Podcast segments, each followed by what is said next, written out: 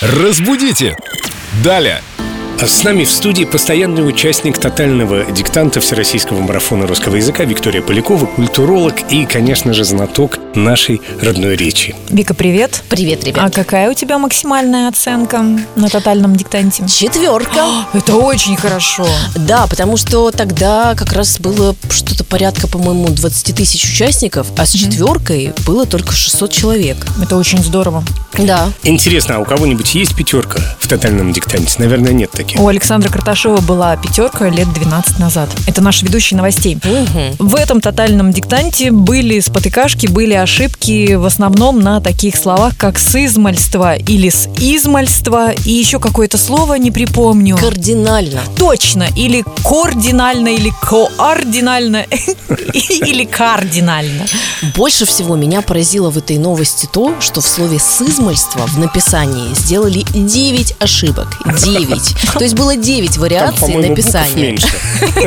Вот и мне тоже так кажется. Но нужно запомнить, сызмальство пишется в одно слово, слитно, вторая буква «ы».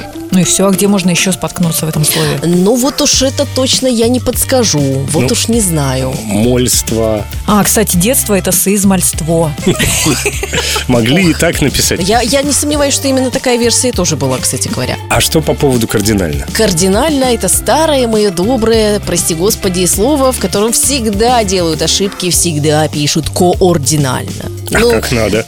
А нужно кардинально, с буквой А, потому что координально – это что-то у нас какой-то Франкенштейн, который случился из координатных осей или просто координат, и кардинально, прилагательного. Поэтому вот э, не надо так делать, пожалуйста, запомните, кардинально, без ко-о. Теперь, если эти слова снова будут в следующем тотальном диктанте, мы уже не сделаем ошибку и получим все пятерки. Спасибо, Вика. Но текст этого тотального диктанта я теперь найду и попробую написать его сама. Там, по-моему, тоже есть счетчик времени, сколько тебе отводится.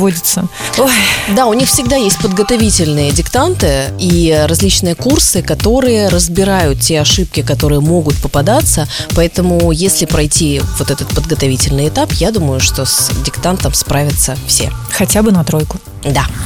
Разбудите! Далее!